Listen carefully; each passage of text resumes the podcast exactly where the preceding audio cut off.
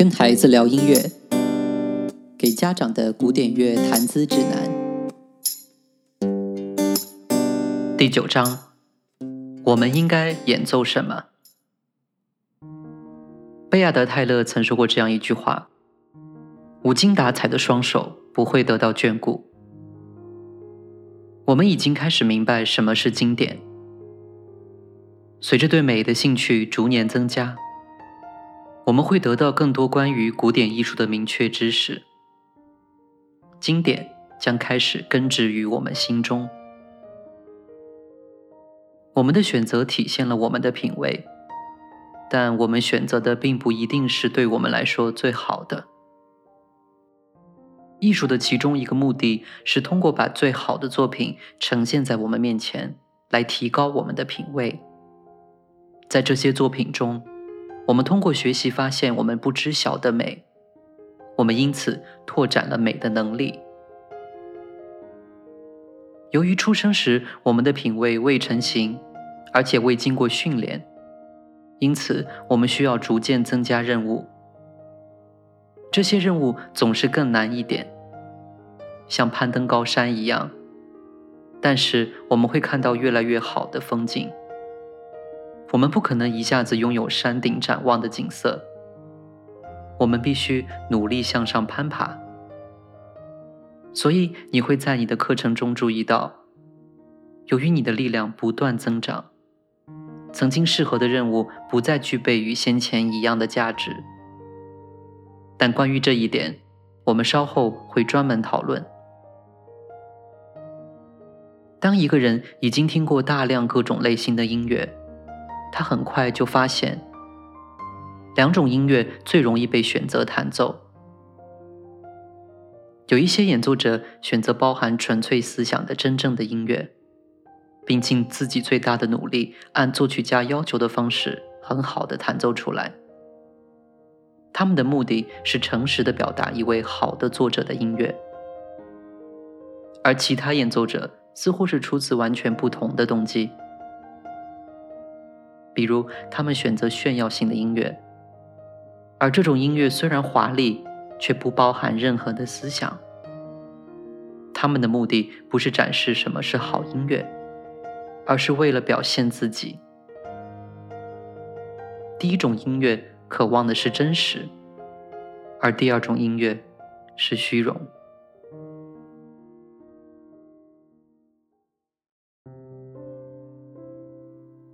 现在，当我们审视这一点以及这两种音乐，我们会发现很多东西。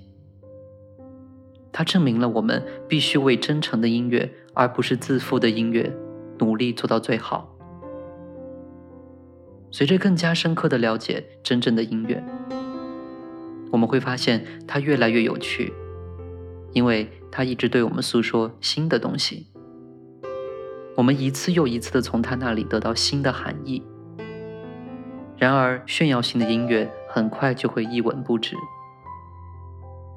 在这些音乐中，除了首次聆听所发现的东西，我们很难或者根本不会获得新的启发。由于这种音乐不是由好的思想创造，而是为了炫耀，我们不能够在它之中发现更新和更美好的思想。于是，炫耀很快就令人厌烦。真正的音乐像一颗经过完美加工的宝石上的光辉，我们似乎从未窥视到它的全部。它没有重复的光芒，它总是散发出新的光辉，因为它完完全全是一颗真正的宝石。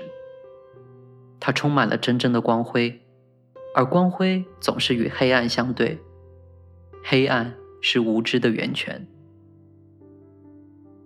你或许现在能够明白一位智者的观点。培根爵士曾说过：“了解你的位置，在你面前树立最好的榜样。”这句话的意思是，无论我们要努力学习什么东西，都应该从最好种类的作品中学。一开始，我们不能够明智的选择要树立的最佳榜样，因此，我们要注意留心。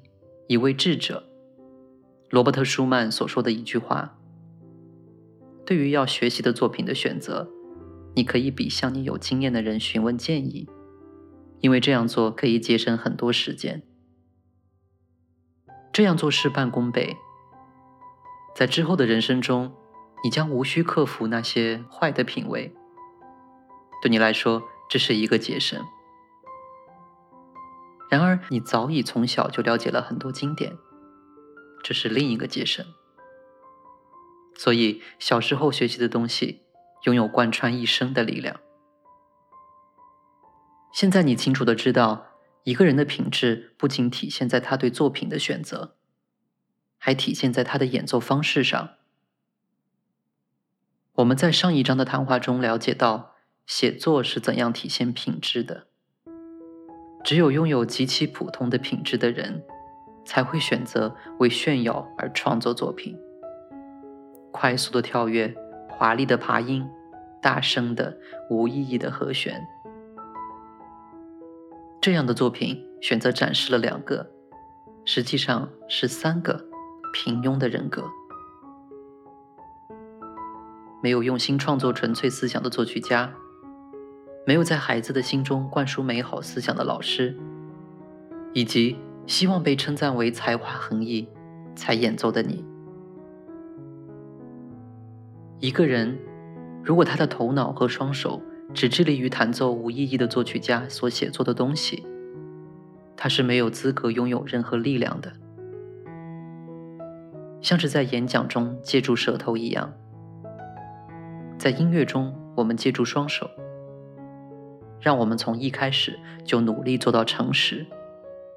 让我们努力用脑、用双手，表达我们能够想象到的最高的真理。那么，至少在艺术上，我们会接近真正的艺术家；在生活上，我们将接近真正的生活。学习每一首只是空洞的炫耀的乐曲，占据了我们能够学习一位大师用心写作的一首好的乐曲的时间和机会。在你的人生中。只有通过大师用心写作的音乐，你才能进入那些值得你探究的心灵。出于这种想法，舒曼有两条易于我们理解的守则：第一，千万不可帮助推广不良的乐曲；恰恰相反，必须竭力阻止它们流行。第二，非但不可演奏不良的乐曲。而且，除非万不得已，连听也别去听。现在，关于我们应该演奏的乐曲以及演奏到怎样的程度，我们得出一个十分明确的结论：心、头脑、双手或者声音，应该统一于我们的音乐之中，并且奉献于美。没错，正是“奉献”这个词。这是值得做的事情。以神圣之情描述了怎样去演奏，以及真正要演奏的是什么。一首出自一位真诚的人之手的乐曲，在思想上早已高贵神圣。他在自己的体内听到、感觉到这首乐曲。每天你都要坚定对于这些信息和含义的理解。难道他们不是已经更明晰了吗？